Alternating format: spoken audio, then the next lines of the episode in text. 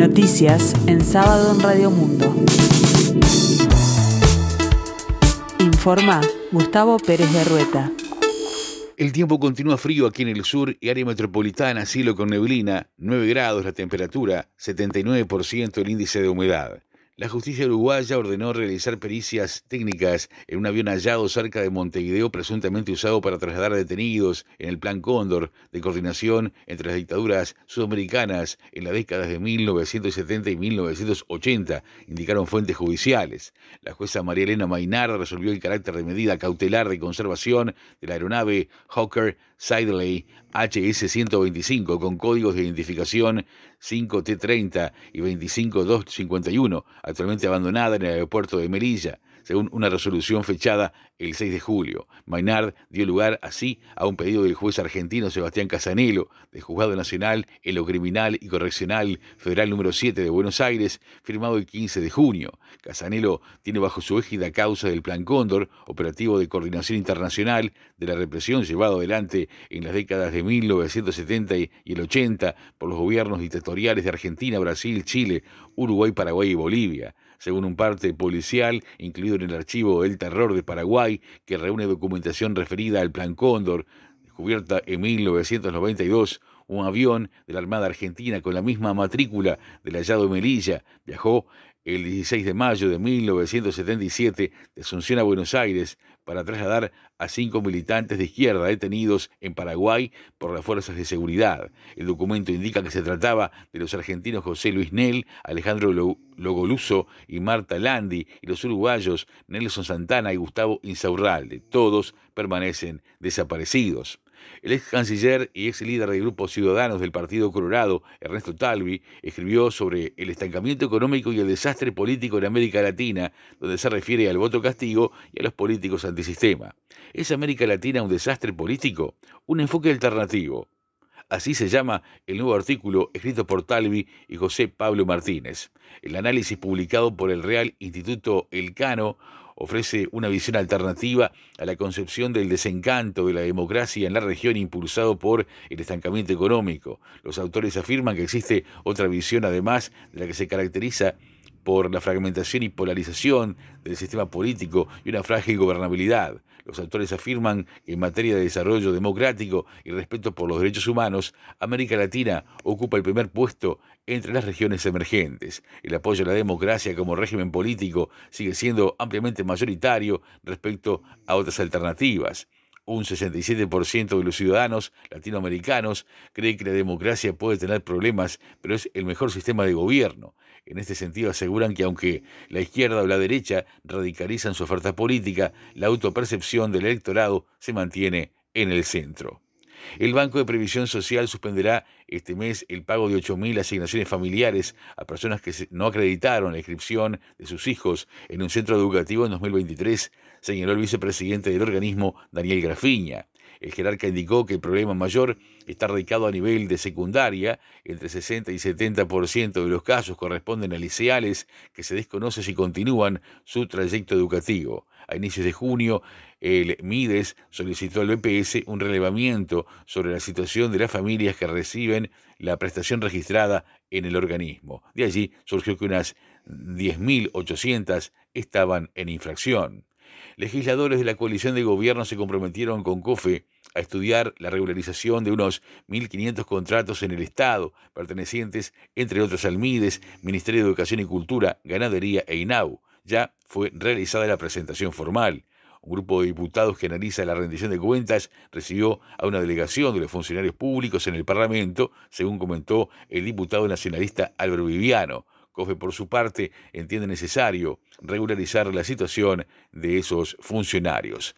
La Unidad Agroalimentaria Metropolitana, la UAM, corre riesgo de cesación de pagos a partir de febrero de 2024 por falta de flujo de ingresos.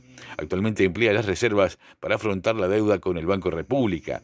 La comunicación del gerente financiero en el último directorio no fue una sorpresa para los miembros porque la auditoría del año pasado proyectaba las dificultades para responder a las obligaciones.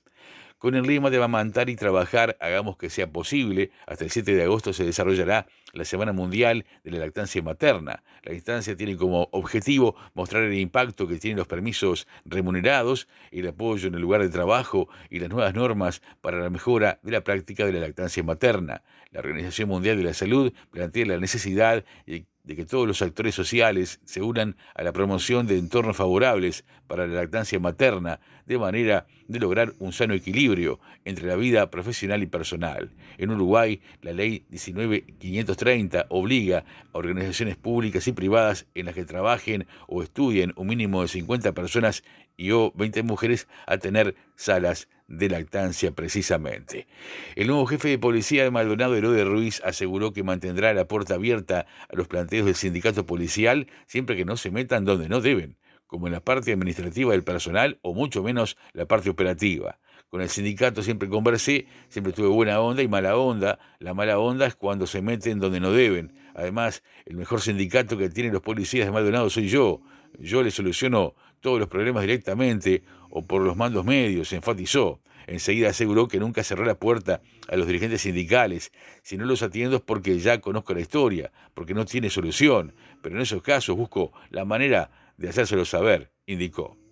Este sábado 5 de agosto se realiza en la sala de sesiones del Legislativo Canelones el segundo simposio departamental de concientización de la seguridad vial, denominado Omar Rodríguez Velasco. En esta ocasión, el tema específico a tratar es el transporte de carga y pasajeros. El encuentro es impulsado por la Comisión número 2 de Tránsito, Transporte y Obras Públicas de la Junta Departamental de Canelones, al igual que el realizado en el año 2022. Este domingo se disputará la final de la Copa Nacional de Clubes, que tendrá como contendientes a Universitario de Salto y Laureles de Fraiventos. El partido se jugará a las 15 horas en el Parque Liebix de la ciudad rionegrense, donde el local Laureles y el visitante Universitario de Salto definirán el título de campeón de clubes del interior. Será televisado por BTV. Laureles de Fraiventos y Universitario de Salto llegan a esta final después de haber jugado 13 partidos cada uno. Fueron seis juegos en la serie, dos en octavos, dos en cuartos de final, dos en semifinales y el restante, el de la semana pasada, en la primera final en Salto. Atenas le ganó 84 a 74 a Verde y Rojo y deberá jugar un desempate ante Unión Atlética para definir el octavo clasificado de la liguilla. El partido será disputado el lunes a las 20 horas 15 minutos por la decimoquinta fecha de la fase regular del torneo metropolitano de la segunda división profesional. Estos fueron otros resultados. Unión Atlética 75, 25 de agosto 68, Urunday Universitario 80, Colón 57, Capitol 94, Sayago 74, Welcome 75, Miramar 63, Tabaré 90, Lagomar 71, Olimpia 75, La Rañaga 72 y Olivol Mundial 86, Estocolmo 80. Mañana domingo la Asociación Uruguaya de Fútbol celebrará el Día del Niño Celeste en el Estadio Centenario. Las actividades incluyen un atractivo muy especial, se podrá ver la Copa del Mundo que ganó la selección uruguaya sub-20, será exhibida en el palco oficial de la Tribuna América. La actividad, que será gratuita, pero para la que tendrán que, adquirir las entradas en auftickets.uy, se realiza por segundo año consecutivo. Habrá juegos y sorteos con premios que van desde camisetas oficiales de la selección uruguaya, pelotas y becas para formar parte de la Academia de Fútbol de la AUF. Las actividades comenzarán a las 9 horas y terminarán a las 16. El Congreso de Colombia investiga a Gustavo Petro por las posibles irregularidades en la financiación de su campaña electoral. El presidente eh, ya cuenta con un representante legal tras las revelaciones de su hijo, que se encuentra imputado por blanqueo de capitales y enriquecimiento ilícito. La Comisión de Investigación y Acusaciones de la Cámara de Representantes de Colombia es la única que puede comenzar un proceso de destitución contra un presidente. Ya ha iniciado una investigación contra el presidente colombiano Gustavo Petro por los hechos revelados por la Fiscalía en el caso de su hijo Nicolás Petro. El tiempo continúa frío aquí en el sur, cielo con neblina, 9 grados la temperatura, 79% el índice de humedad. La máxima esperada para hoy 18 grados. Para el resto del día, cielo algo nuboso, periodos de claro, heladas agrometeorológicas, neblinas y bancos de niebla. En la tarde-noche, cielo algo nuboso y nuboso, periodos de cubierto y baja probabilidad de precipitaciones. Para mañana domingo 6 de agosto, en la mañana estará nuboso con periodos de cubierto, precipitaciones y posibles tormentas, neblinas incluidas. En la tarde-noche, cielo nuboso y cubierto, precipitaciones y probables tormentas. La mínima para mañana anunciada a 7 grados, la máxima 23.